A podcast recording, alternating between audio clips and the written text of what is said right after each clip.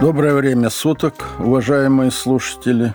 Сегодня в передаче «Идеология в советском переплете. Литература 90-х годов» и со мной в студии журналист Татьяна Шкирина – Здравствуйте. Я напомню, что мы вместе с президентом Фонда «Духовное наследие» Леонидом Полежаевым, фонда, занимающегося на протяжении более 10 лет книгоиздательской деятельностью, обсуждаем литературную жизнь Советского Союза, влияние книг на умы и массы. Сегодня мы готовы представить вам заключительный эпизод нашей серии подкастов. Мы приглашаем вспомнить последние дни жизни сверхдержавы и понять, что же случилось после того, как национальная идея построения социализма заманчивым равенством и братством потерпела крах. Как трансформировалась партийная пропаганда и куда завела перестройка общественной мысли и всеобщего целеполагания? Что же происходило на идеологическом финише? Об этом прямо сейчас и поговорим. Итак, Леонид Константинович, начнем с предчувствия краха. Вы во второй половине 80-х, если кто из наших слушателей вдруг не знает, работали в Казахстане первым заместителем председателя Каргандинского облисполкома. Вы говорили о том, что вам стало понятно про необратимость неких запущенных процессов сепарационного характера в национальных республиках еще во второй половине 80-х, по-моему, в 86 году, во время студенческих протестов в Казахстане. Тем не менее, именно в это время, в 86 году, вы закончили Академию общественных наук при ЦК КПСС. Чему в это время учили управленцев? Какие идеологические установки тиражировались в этих кругах? Было ли там что-то такое, что отвечало духу времени и сигнализировало о начале конца? На самом деле так. Но все это нужно сдвинуть на несколько лет назад. 86 год – это все-таки уже был апогей тех событий, предшествующих распаду великой страны. Это декабрь 86 года в Казахстане, так называемый «Желтоксан», когда на улице хлынули десятки тысяч людей с протестными лозунгами, требующих свободы, гласности, соответствующих лозунгов того времени. Я на самом деле оказался тогда в эпицентре этих событий и в силу просто объективных обстоятельств, но и в силу своего служебного положения. Этому, конечно, предшествовала длительная история. Не сразу, не вдруг, вот спонтанно взяли тысячи людей, шахтеров, студентов, молодежи вышли на улицы города. Нет, конечно. Этому предшествовали подспудные такие события протестного характера, которые жили в обществе. В большей степени это было характерно для национальных республик. Выросла национальная интеллигенция. Это не только касалось Казахстана, выросли свои управленческие кадры национальные. Естественно, с этим возник вопрос, а какое место у нас в этой семье народов? Место вассалов или место равных людей? Безусловно, конечно, это все подогревалось, транспортировалось во все слои общества, и особенно молодежи. Я помню время где-то, наверное, первое президентство Рейгана, его выступление, где он впервые назвал Советский Союз империей зла и сказал, что наше поколение будет свидетелем пепелища Советского Союза. Ну, представляете, как можно было к этому отнестись? Это в каком году было? Это где-то начало 80-х годов. Угу. Первый срок президентства Рейгана. Все казалось таким непоколебимым, что это тогда такого слова фейк не было. Сейчас бы назвали это фейком. Конечно, можно было улыбнуться, но нужно было и задуматься.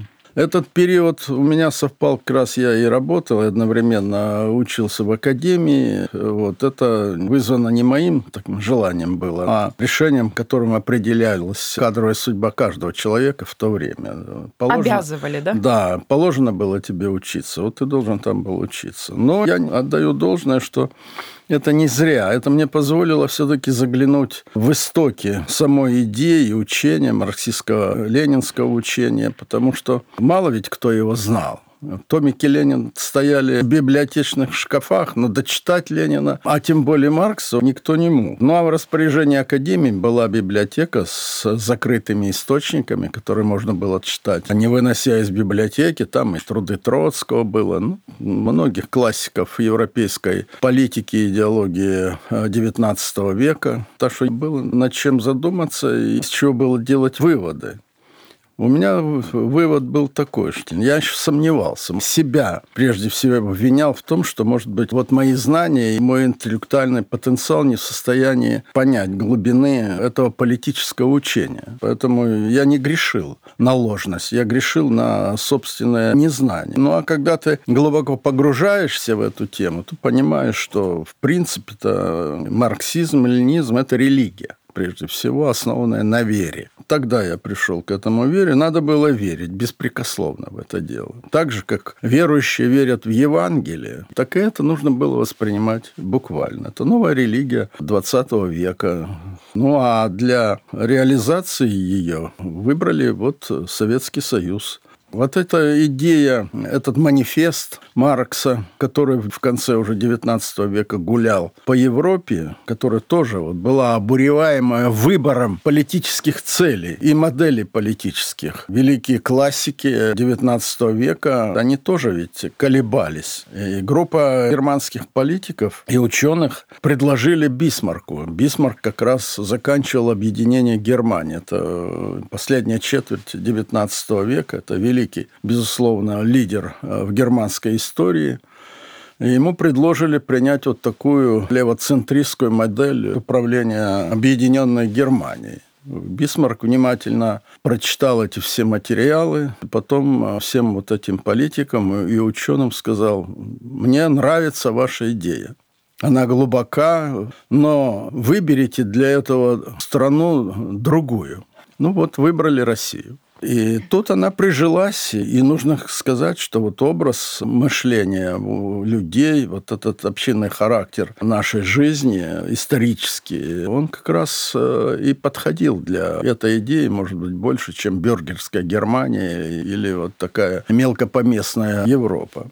А среди преподавателей были сомневающиеся, ну, те, кто уже чувствовал, что что-то изменилось? Ведь э, что касается академических преподавателей, нет, это были, ну, это профессура была, академики, социологи, политики, очень известные в то время. Значительную часть лекций читали руководители ЦК КПСС, секретари ЦК КПСС, заведующие отделами. Все, как правило, их лекции заканчивались вот примерно таким вот обращением к аудитории, нашей аудитории. Но это уже люди состоявшиеся все были, что наличествует кризис кризис идей, кризис экономики, и нам нужно искать решения, и вы должны нам помочь. А в ответ мы из аудитории выкрикнули, сначала вы нам помогите. имея в виду изменить какое-то там законодательство, развязать руки просто, э, скованные партийными директивами и жесточайшим партийным контролем, который пронизывал все поры общественной и экономической жизни страны. Конечно, вот такое было э, предчувствие какого-то вот такого события, какое-то событие никто не представлял, оно совпало еще с частой сменой руководителей страны, которые позже определили год гонкой на лафетах. Россия этого не чувствовала. Вот сама Россия, материковая Россия, она была спокойна, уверена, довольна. А вот в ожерелье России уже пролетали искры, они еще не возгорали пламя, но потрескивали достаточно явственно. И впервые и в советской истории, уже послевоенной, будем говорить, я не говорю о 30-х годах, там, крестьянских восстаниях, а уже в начало 80-х годов это вылилось впервые вот в такое крупное выступление в Казахстане, в Караганде, Алмате, которое уже поставило ребром вопрос о власти. Вот. И здесь уже было не до шуток.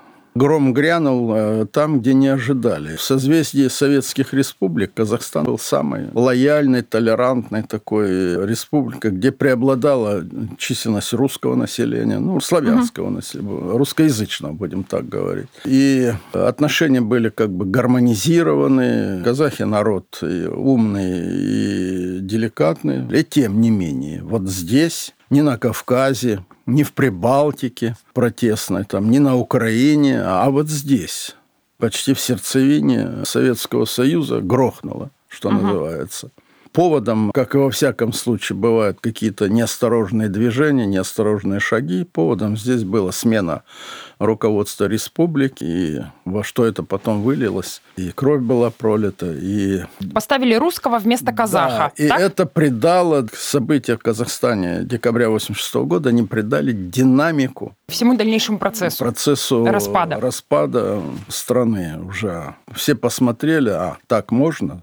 Леонид Константинович, а если говорить вот не о предчувствии, да, а по-настоящему последних днях жизни Союза, вот когда стало понятно, что распад случится, какими были последние эти дни перед тем, как махина рухнула, и что происходило с этой самой идеологической машиной? Она безысходно буксовала или плохо управляемая, но по инерции неслась во весь опор?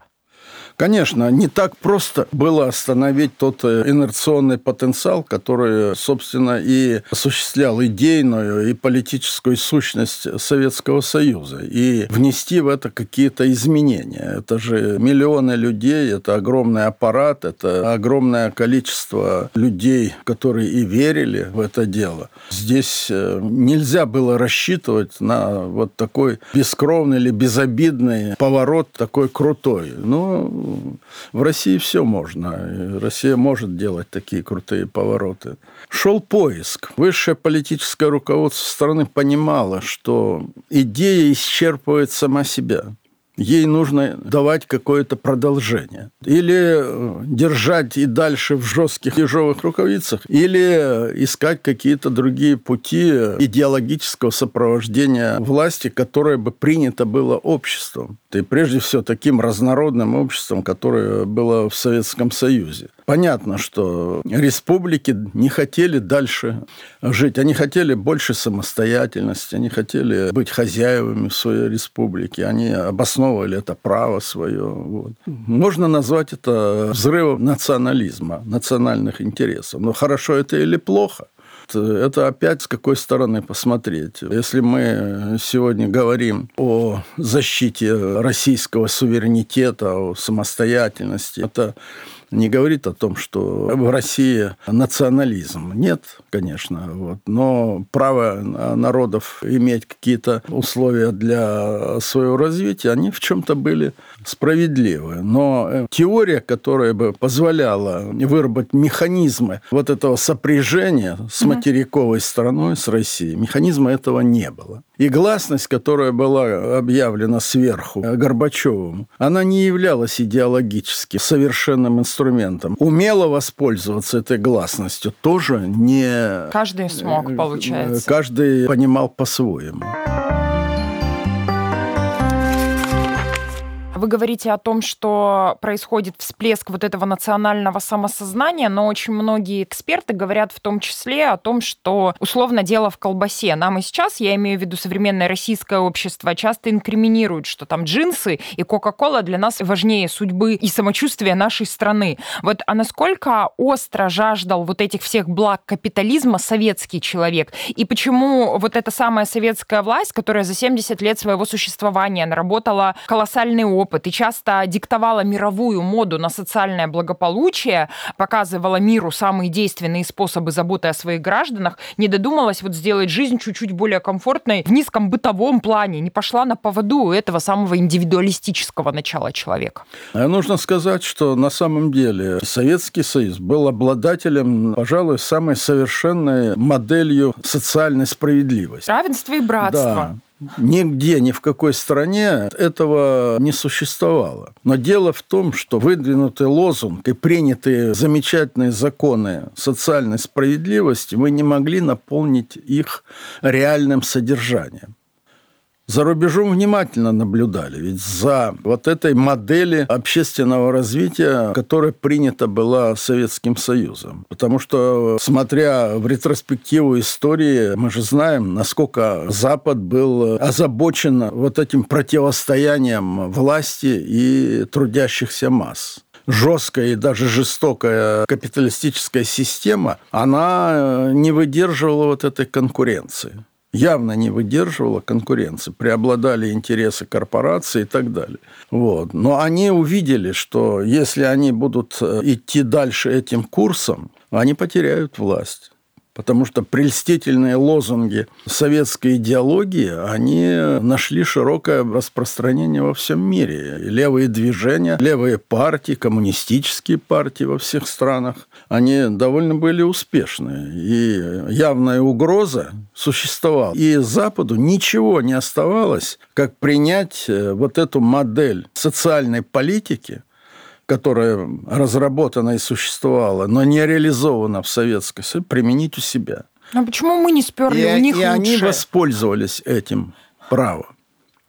Вот. Ну а почему мы не могли? На это и сейчас нет ответов. Какой-то, значит, порог системы, заложенной вот в ее бюрократическом начале, не давал возможности осуществить э, эту мечту угу. которая, в общем-то, была блестящей, заложенная в основе вот этого государства. Вы были членом Компартии, по-моему, с 1969 года вплоть до распада СССР. Вот когда случился распад. Что вы чувствовали? Обида была. Огорчений было много, потому что ведь я принадлежал к такому поколению, созидательному поколению, которое реально осуществляло вот этот послевоенный подъем великой страны. Еще раз возвращаясь вот к поколению шестидесятников. И когда ни с того ни с сего на голову этого поколения обрушивается критика, что это не так, это не то сделано. Ставится под сомнение весь созидательный процесс, причем э, людьми, которые сами ничего, может быть, и не сделали в своей жизни, то становится, конечно, обида. Это была обида долгая, и я думаю, что она была объективной, и она характерна была не только для меня. Мне трудно было пережить, э, скажем,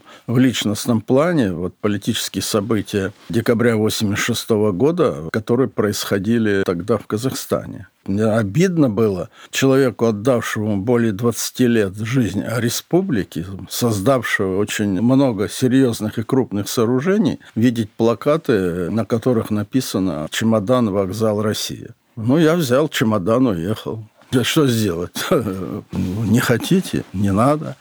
Леонид Константинович, ну а у тех, кто был во власти или тех, кто был близок к власти, отношение к распаду страны разнилось с отношением простых людей? Для людей же это вообще, наверное, был шок проснуться просто в другой стране и жить по вообще новым законам, которые позже назовут-то по факту волчьими. Это шок, который, кстати, до сих пор не прошел уже современное поколение, оно боится этого шока, оно боится повторения этого. Сейчас многие задают вопрос жесткому управленческому характеру власти в России. И почему это принято обществом? потому что люди, пережившие вот такой шок, стресс, уже вошедший в генетическую память, она не хочет повторения. И, и это понятно. И дело здесь не только в колбасе. Безусловно, конечно, обидно было людям моего поколения, когда великая страна, созидающая страна, делающая чудеса, понимаете, в научно-техническом прогрессе, не может накормить собственный народ, когда любая вещь достается с боем, или, как говорили, по блату, или когда в магазине что-то купить, надо записываться и ждать по очереди. Но ну, это, это действительно унизительно и обидно для народа великой страны, победителя еще к тому же.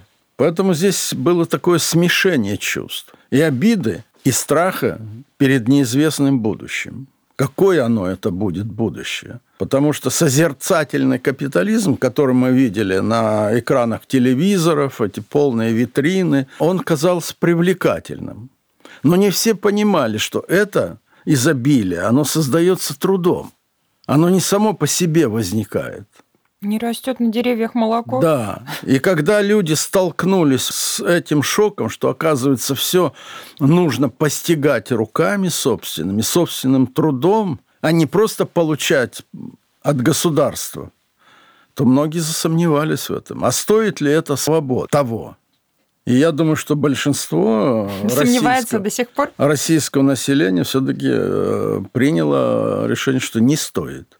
А что представляют собой 90-е в культурном контексте? Вот не секрет, об этом часто говорят, что перестройка принесла с собой деградацию общества. Обрушившаяся свобода пошла не во благо, а породила раздрай в умах и сердцах советских людей, привыкших, опять же, к дисциплине, выверенной официальной повестке, единственно правильной точке зрения. Не, на самом деле общество было обученное, но не лишенное любопытства. Любопытство в своей прошлой истории о которой мы мало знали, э, любопытство в оценке и аналитике происходящих событий, оценки, а что там за бугром, как говорили тогда, угу. какова там культура, а как мы соотносимся с этим. Поэтому вот эти все сравнительные характеристики, они играли большую роль в попытках э, людей вот определить. Характеристик было много разных, и уничижительных, может быть, э, в какой-то период даже больших, чем реальных, рынок, потому что в этом сумбурном таком состоянии общества очень трудно было найти одну какую-то правильную линию. Это броуновское движение вот такое. Поэтому, конечно, вот это вот э, сумятица, вот это смятение душ существовало. И в большей степени это смятение, оно касалось, я уже могу это сравнивать, как человек, живший в двух странах. А российское население, оно было гораздо доверчивее и объективнее в оценке действующей власти, нежели это было, скажем, в национальных республиках. В национальных республиках было большее влияние религии, особенно в исламских странах. А если говорить о Прибалтике, там соприкосновение с Европой больше. Вот эту такую целостность э, восприятия политической власти все-таки Россия сохраняла дольше, чем кто-либо, и сохраняет до сих пор. Потому что у нас ничего не было другого. Религию мы отвергли, храмы разорили, уничтожили, попов, что называется, ликвидировали, а потом вдруг общество, скрепленное одной политической идеей, выражающейся в политической формуле действующей власти, вдруг утром оказывается, что эта идея ложная, и вообще мы шли не туда. И можно понять состояние людей. Мусульмане пошли в мечеть, прибалты пошли в костелы. А куда было идти русскому человеку? Некуда киоске и, за пивом.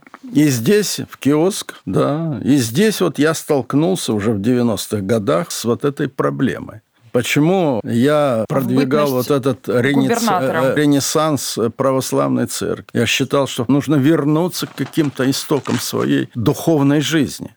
Народ не может быть ни с чем, с лопатой или только с ломом в руках. Это орудие труда быстро превращается в оружие. Не все ведь в Омске понимали, что Полежаев строит храмы. И зачем? Вот денег нет, а он эти церкви строит. Вот для этого я и строил, чтобы у людей хоть за спиной была их история, их духовная история что они не просто вот э, катящиеся по ветру сухие растения, а мы народ, имеющий свою тысячелетнюю историю. И презревать ее нельзя даже если в стране какие-то неурядицы. Потому что не может быть история страны вот гладкой, как шелк. Она всегда волнообразная. Падения и взлеты сопровождают всю историю человечества, и мы здесь не исключение. Вот это сложный период, который мы переживали. Кто-то оставался верным коммунистической идее.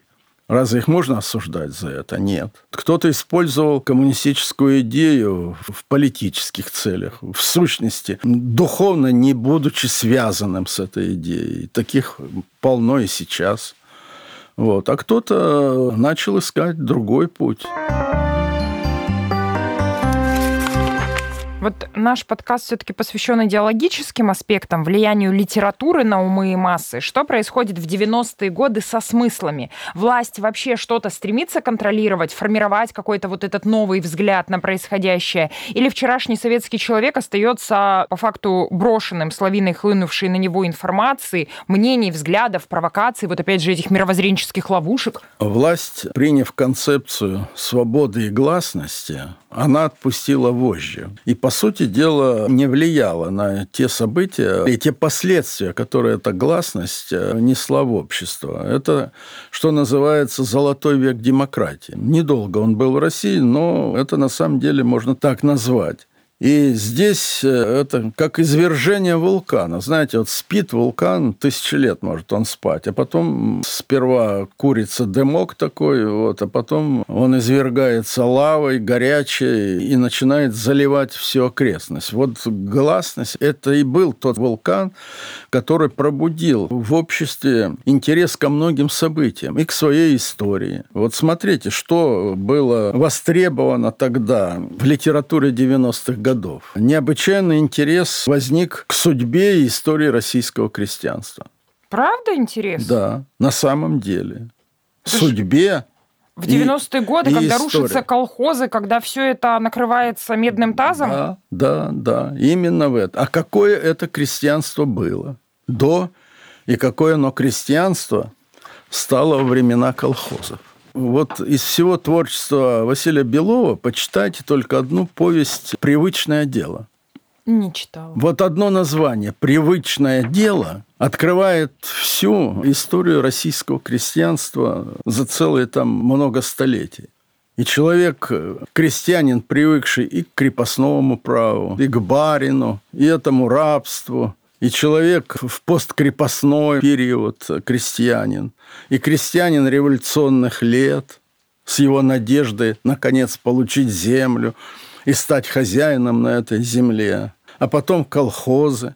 И когда этот крестьянин, значит, ночью с косой умыкает где-то в околке немножко сена для своей овцы. Привычное дело – Безусловно, а ведь Россия крестьянская страна, она, даже став индустриальной страной, она не потеряла вот этой генетической связи со своей крестьянской историей. Потому что люди, ушедшие даже в города, ставшими городскими жителями, там, рабочими заводов, они все равно были связаны со своей родиной. Угу. Безусловно, это интересовало. И это не один только был Белов, это Федор Абрамов. Я был знаком с ним. И знаком много лет. И вот это его братья и сестры, дом. Вот это судьба крестьян северо-западной части России. Он сам из Архангельской области был вот этот помор, что называется, певец этого края. Человек на самом деле фанатично преданный и стране, и своему народу, творчество которого не печатали в советское время.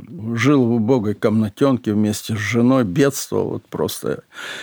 И потом его романы, вот эти, которые были в столе, они пошли. Стали востребованы, стали читать, над ними плакали.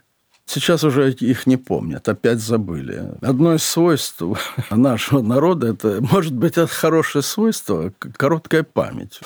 Забывать быстро все и, и идти дальше. Федор Абрамов, Борис Можаев, «Мужики и бабы». Он же написан, по-моему, был пораньше, да? Или ну, он... он издался как раз в, к 90-м, 90 годам, угу. да. Здесь же возникает интерес и к э, историческому нашему прошлому мы мало знали о своей истории.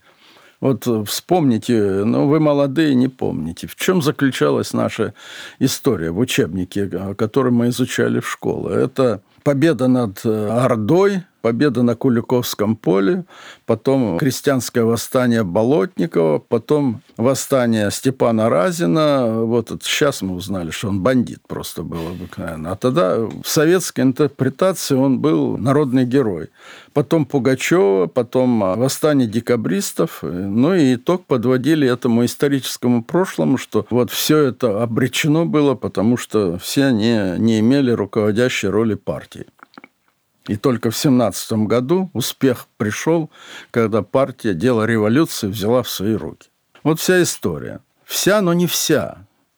И обществу, и людям хотелось знать больше, расширить границы представления о той истории, которая официально была представлена в учебниках. Естественно, научные труды читать никто не мог. Там монографии исторические, трудно читать. Карамзина – это не для обычного чтения. А вот билетристическое изложение истории страны – это дело другое. Совершенно понятное. Понятный язык, понятны герои, понятны их э, мысли. И здесь появление целого букета книг Ивана Наживина, цикл исторических романов. Я просто хочу напомнить, потому что его уже тоже успели забыть. Согласна. Евангелие от Фомы, Иудей, глаголят стяги, Кремль, казаки. Валентин Пикуль, Это певец, маринист, что называется. Творчество его настолько было востребовано в 80-е, 90-е годы, зачитывались ими. Вот журнал «Новый мир», где он печатался, первые издания его книг был, он расхватывался буквально. Серьезно? Да, его исторические романы, да, его романы революции. У него легкий очень язык, очень понятное изложение многих исторических фактов. Ну, к сожалению, он тоже мало читаем. Ну, сейчас, да, согласна. Да, а... вот, хотя вот по его роману «Мазун» снят хороший двухсерийный фильм. Леонид Но... Константинович, а вот каких авторов чаще всего цитируют, например, а, сами люди из СМИ, к кому обращаются? Вот кто ста... Э, СМИ же становится по факту законодателем мод для продвижения каких-то там идей и смыслов. Журналисты советской школы — это, во-первых, люди все-таки с хорошей эрудицией, с безусловной начитанностью, таких, ну, сегодня в нашей профессии не хватает. И им время разрешило высовываться. Конечно, они и друг перед другом выпендривались, и перед своими зрителями, ну, из извините за это слово. То есть они щеголяли знаниями и охотно использовали мировой интеллектуальный опыт. Журналисты – это ведь тоже часть общества. Хочется верить, что не худшая. Они же в таком же неведении были о нашей собственной истории, как и все общество. Они ведь немногим больше знали. Их любопытство подогревалось вот этими авторскими работами.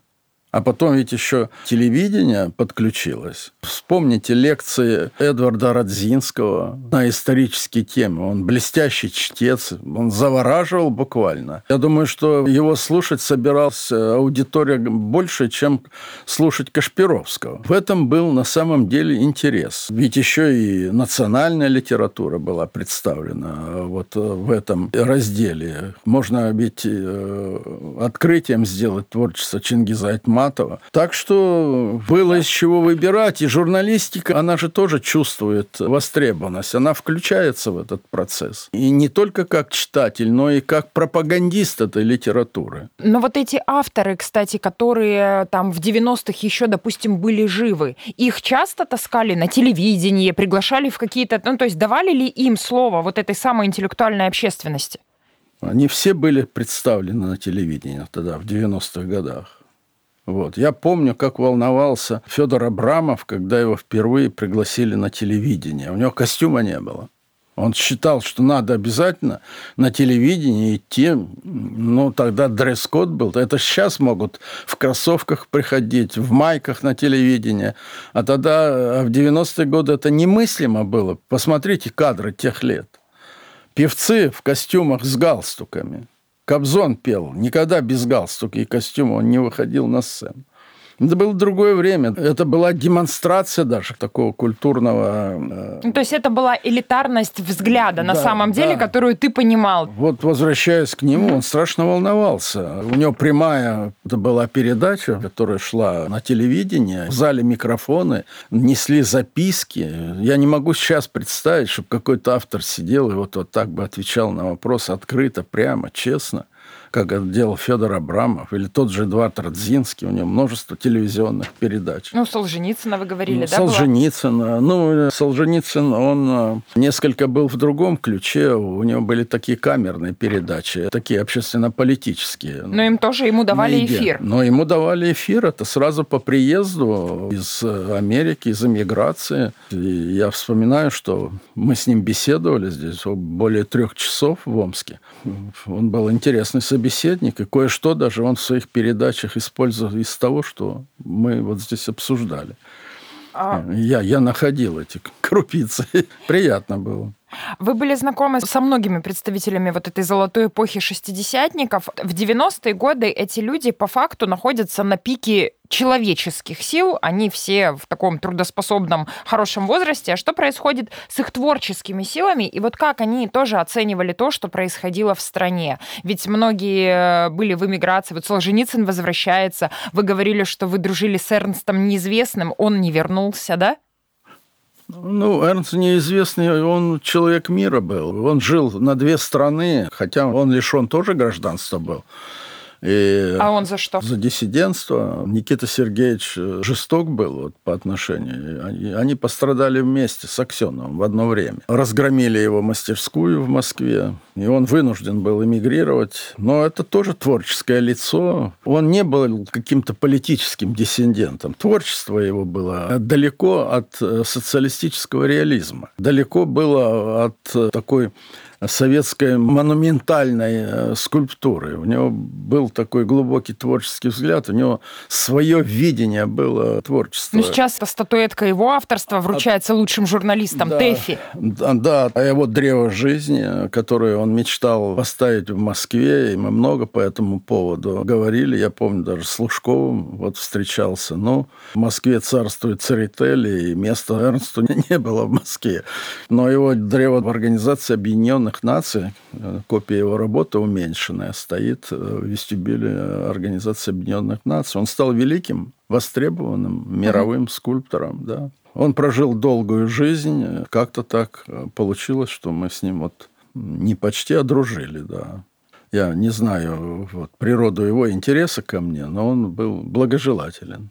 Познакомились мы с ним в Нью-Йорке, когда я приехал на презентацию своей книги, которая переведена была на английский язык «Вперед на медленных тормозах». Uh-huh. Презентация была в консульстве. Почему-то мне в администрации президента, в российском, естественно, поручили, а ему было 70 лет исполнилось, поручили ему вручить медаль дружбы народов. Ни послу, ни консулу, а, а почему-то э, вот летишь в Нью-Йорк, вот там нужно вручить э, орден Эрнсту неизвестным.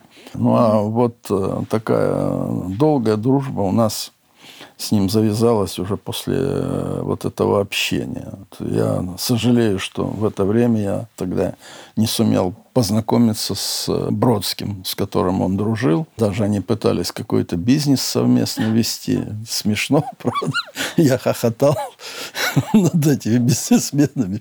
Взялись не за то дело, которое, которое им совершенно было не свойственно. Я видел его работы. Там был его в мастерской, видел, как рождается вот это э, великолепное творчество. Ну а как вот эти творческие люди, люди искусства, люди интеллектуальной деятельности, как они воспринимают перестройку? Для них это травматично ну, или... Большинство из них, конечно, приняло. Кто-то совершенно искренне. Кто-то ждал этого. Ну, потому что это открыло горизонты да. и мир, да? Кто-то ждал этого. Не надо было визу да, в КГБ получать, чтобы... Перестройка открыла шлюзы их творчеству. Вот Анатолий Рыбаков с его романом «Дом на, на набережной». Раз он и появляется. Большой э, капитальный труд. Вот такой. Я думаю, он его писал задолго. Ну задолго. да, в 70-х годах же эта книга да, была написана. Вот, но не печатана. Все Анатолия Рыбакова э, знают по Кортику. Да, кстати. Он, и все считают это детский писатель. Да. Оказывается, не Анатолий детский. Рыбаков не детский писатель. Он вынужден был просто заниматься этим, потому что другую вот сторону своего творчества... Он не мог показать. Он не мог... Ну да. или у Дудинцева белые одежды, да? да? Ну, да. Это же про того самого самого прекрасного реформатора Лысенко. Не хлебом единым. Не хлебом единым пораньше чуть-чуть да, вышло, а вот белые вот. одежды Поэтому, как раз...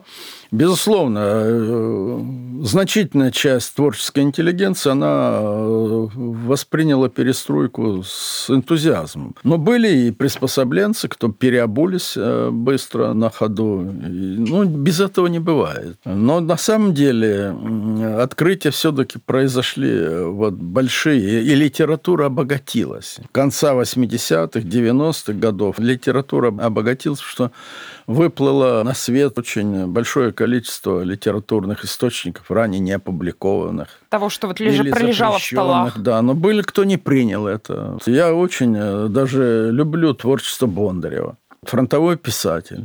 Великолепные романы его. Но он не принял, он до конца оставался верным идее. Но он также забыт сейчас, как и все остальные ранние. Мы перешагнули это дело, а мы еще не сказали о таком очень важном разделе литературы того времени. Это гулаговская литература. Значит, вот я хочу сейчас вас как раз спросить да. про главные книги 90-х да. годов. Какой багаж люди были готовы тащить из советского прошлого? Что нового оперативно приходит в литературную жизнь? И что остается за бортом новой реальности? Реальности воспринимается как э, неактуальное, устаревшее. Здесь вот, да, на самом деле, здесь опять возвращаемся мы к Солженицыну, который, ну, его э, нельзя просто не поставить во главе вот этой вот литературы о таких мрачных годах советской власти.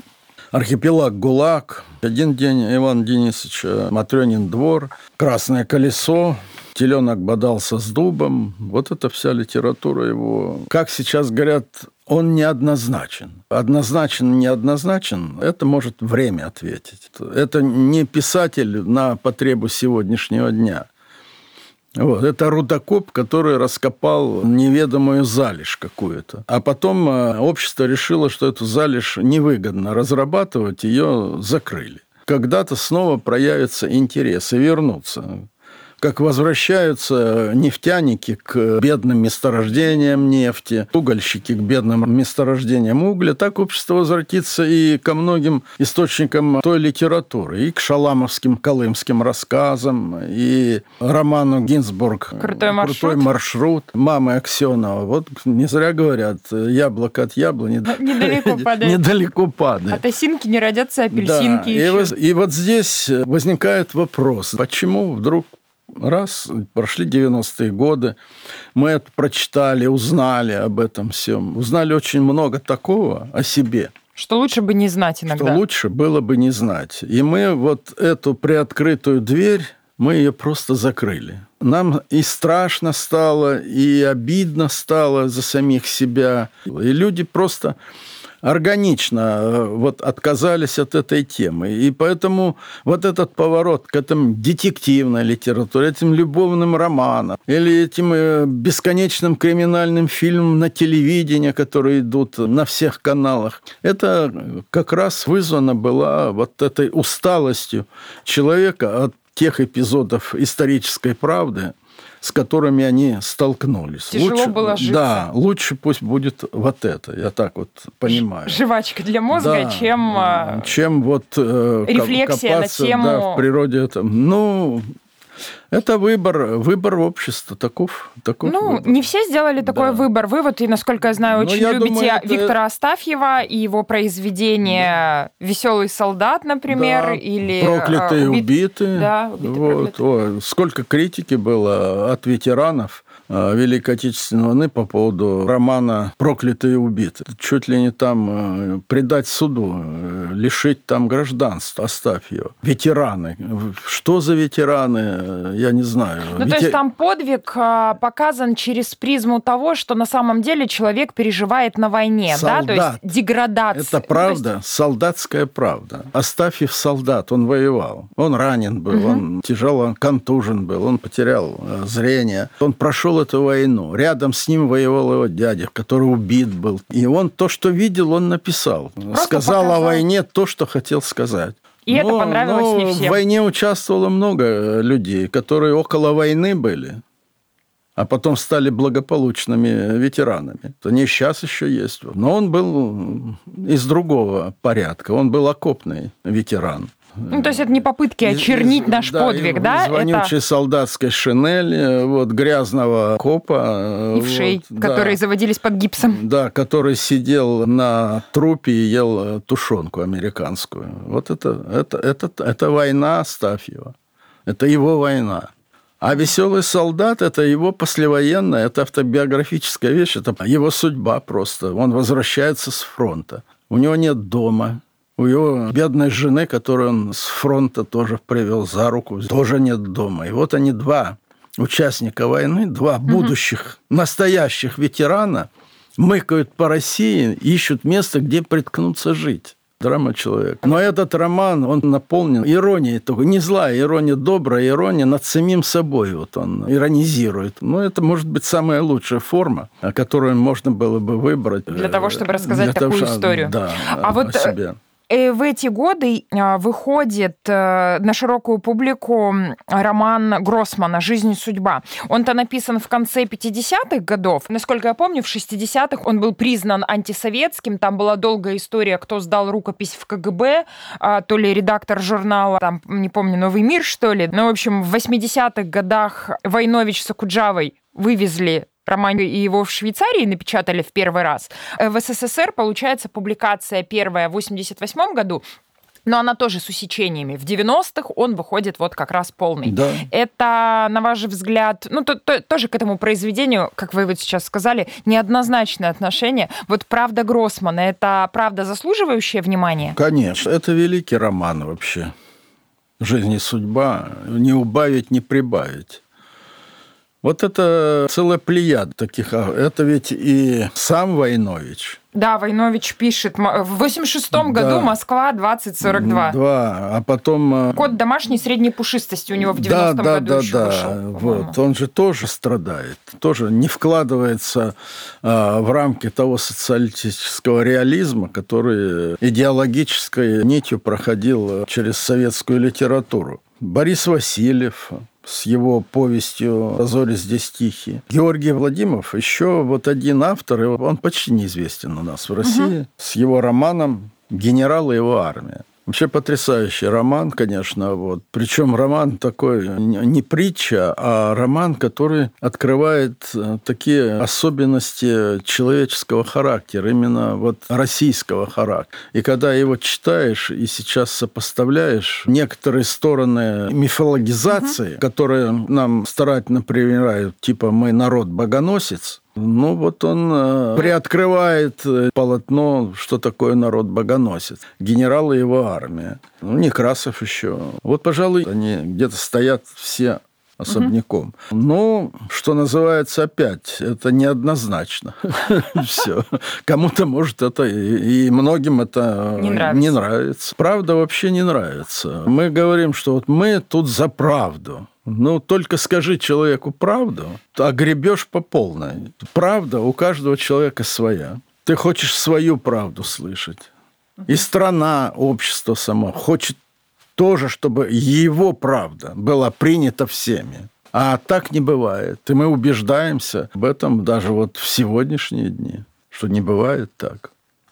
Кажется, что именно в 90-х годах главными героями в массовой российской культуре становятся бандиты и проститутки. Вот почему так популяризируется идея этой легкой наживы, а заодно пропадает, что ли, престиж знаний, образования? Разве вот стремление к материальному благополучию ну, противоречит идее духовного роста? Если обратиться к речам патриарха Московской всей Руси Кирилла, то противоречит накопительство, потребительство осуждается. Предпочтение отдаваться духовной жизни человеком должно. Он говорит об опасности э, потребительского общества, о пути, по которому идут западные страны. Тлетворное влияние Запада? Да, мы люди духовные. Мы духовные и пустились во все тяжкое накопительство. И поэтому вот эта вот э, литература, которая мало чему учит... Ну, литература и вот эти сериалы, да. они же бесконечные. Они ничему не учат. Э, это жвачка просто. Это упрощенчество культуры и самого бытия человека, не побуждающего его думать, не побуждающего мыслить. Он просто потребляет. Он смотрит на экран, спроси его завтра, что там было на этом экране, он уже не помнит. Не хочется думать, что это специальное намеренное отупление да, общества. идеологическое направление такое. Но, наверное, это так, потому что в культуру вошел бизнес, и он продает то, что покупается. А покупается то, что дешево. А эта литература дешевая она вся, дешевая по содержанию, своему представлению. Справедливо ли сказать, что лучшим другом человеку из 90-х становится не книга, а телевизор? Помните, как в песне из мультика я все чаще замечаю, что меня как будто кто-то подменил, а моряк не мечтаю, телевизор мне природу заменил. Ну, конечно, телевизор... Э... У всех история кота Матроскина. Да, это явление, которому мы еще не дали оценку, и э, играющий очень большую роль э, в жизни общества. Он подменяет человеку желание мыслить самому. Контента. Человек становится потребитель, как на вашем языке говорят, контента этого. Вот этот контент. Э, я не думаю, что вот общество от этого становится духовно богаче, приобретает какие-то новые элементы интеллектуального познания, пожалуй, нет. Но поощряет ленивых. Почему, по-вашему, свобода 90-х многим пошла не во благо? Вот, может, нам не стоит обижаться на пропагандистов, в том числе и нынешних, которые практически открыто говорят, что свобода не для всех? Вы знаете, к свободе тоже надо общество готовить. Когда это ответственность, когда был подписан указ императора Александра II о упразднении крепостного права в России, то подумать только, 60-е годы 19 века, это рукой подать. Россия – рабы, рабская страна. 1861 причем, отмена крепостного права, Причем да? рабы не какие-то приведенные с воины, с пленные, угу. это собственный народ. И когда в деревне приезжали вот эти чиновники и э, зачитывали манифест... Вольные, да? Воль, да, вольности это возмущение у крестьян. А как мы без барина будем? Крепостные плакали, да, да, да. да. Плакали, на колени становились. Ну, вот. конечно, реальность. Вот приедет Про... барин, барин да. нас рассудит. Просили не делать это. Вот такова реальность. К этому человечество идет веками, а просто щелчком телевизора сменить картинку невозможно просто. Тем более, что эта свобода обществом-то не была востребована сама она была дана сверху. А раз она дана сверху, она ничего не стоит. Ее цена маленькая. И бороться за нее нет смысла совершенно. Лучше принять то, что было. Понятное, привычное, привычное дело. Василия Белова. Сейчас, с одной стороны, есть ностальгические настроения, другая категория людей презрительно называет советский период совком.